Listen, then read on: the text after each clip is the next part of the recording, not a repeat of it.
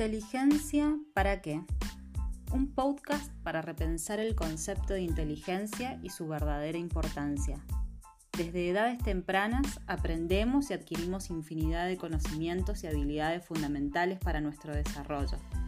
Sin embargo, nadie nos enseña cómo identificar y manejar nuestras emociones, ni cómo reconocer y entender las de los demás de una forma adecuada.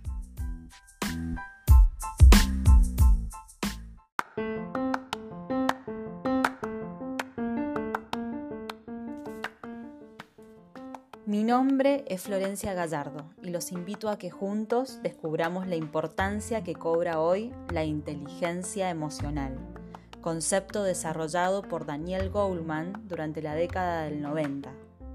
Los invito a que descubramos juntos cuál es su valor y verdadero sentido en nuestra vida cotidiana y sobre todo en nuestra vida laboral.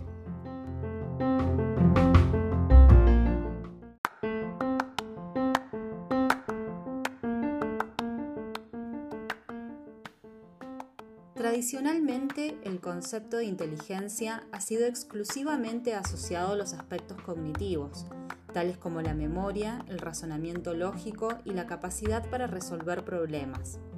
A partir de 1983, Howard Gardner introdujo el concepto de inteligencias múltiples, partiendo de la idea de que los indicadores de inteligencia, como el coeficiente intelectual, no explican plenamente la capacidad cognitiva, ya que no tienen en cuenta ni la inteligencia interpersonal como tampoco la inteligencia intrapersonal.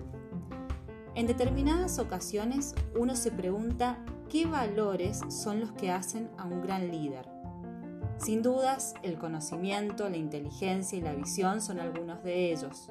A esos valores, el escritor Goldman, autor entre otras obras del libro Inteligencia Emocional, publicado en 1995, agregaría la habilidad de identificar y monitorear las emociones propias y ajenas y manejar las relaciones interpersonales. Se ha demostrado que las personas emocionalmente inteligentes son capaces de detectar e identificar sus emociones, de comunicarse de forma asertiva, de analizar las reacciones y comportamientos de los demás, intentando comprender el motivo de su reacción. Las personas que poseen inteligencia emocional tienen una alta capacidad empática, siempre reaccionan con calma ante cualquier situación, sin dejarse dominar por sus emociones. ¿Cuál es el resultado?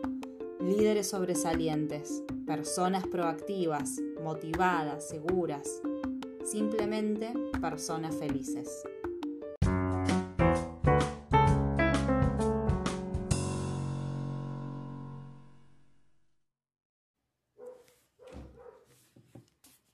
La inteligencia emocional no es un rasgo innato. Podemos desarrollarla a lo largo de nuestra vida. Para entrenarla, es fundamental educar y reconocer nuestras emociones. Esto va a aumentar nuestra autoconciencia emocional.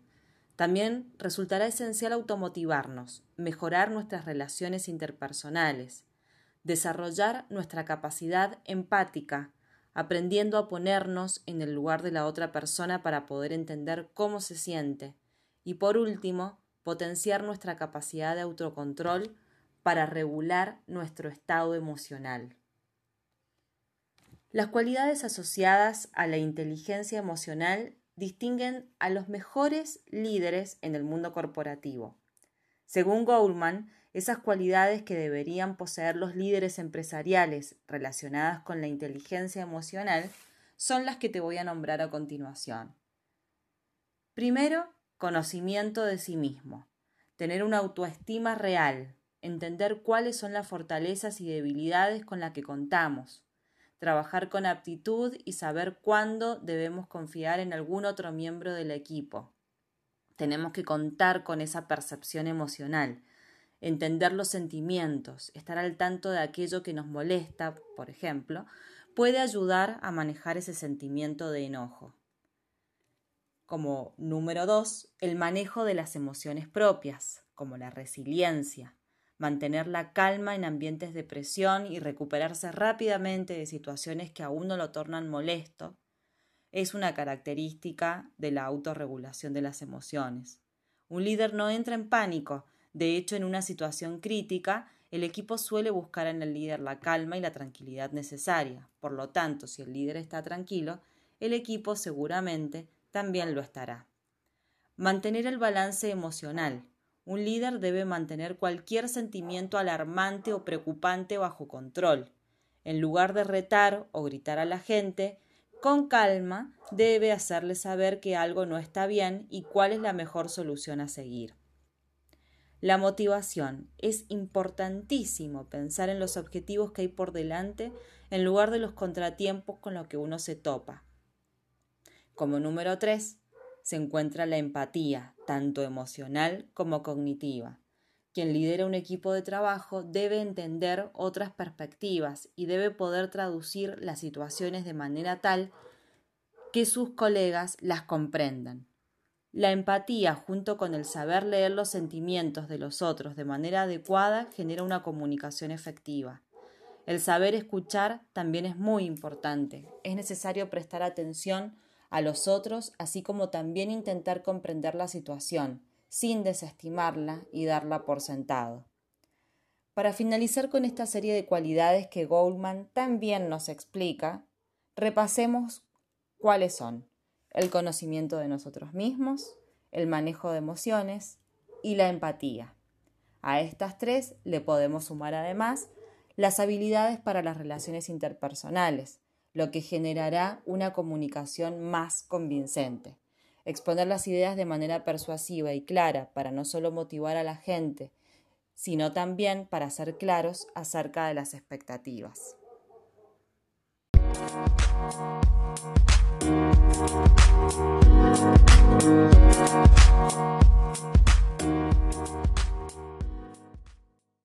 La inteligencia emocional es una herramienta que permite manejar nuestras emociones y sentimientos de forma adecuada esto tiene un impacto directo en nuestro entorno y de las relaciones que llevamos con los demás. Desde su descubrimiento se han desarrollado diversas técnicas que permiten evaluar el nivel de inteligencia emocional en los individuos. Con una buena higiene de emociones se puede llevar una vida más sana y en equilibrio. Goldman nos regala una frase muy cierta. Nos dice que la inteligencia emocional es la combinación entre el talento razonable y la capacidad de perseverar ante el fracaso, lo que conduce al éxito.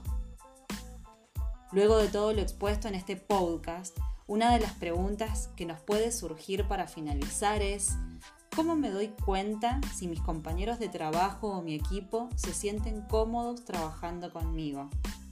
Y la respuesta es muy fácil. Simplemente ríen cuando estamos ahí.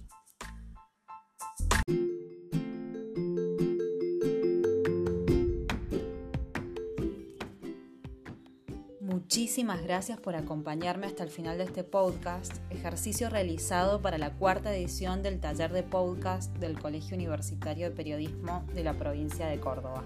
Muchísimas gracias a todos.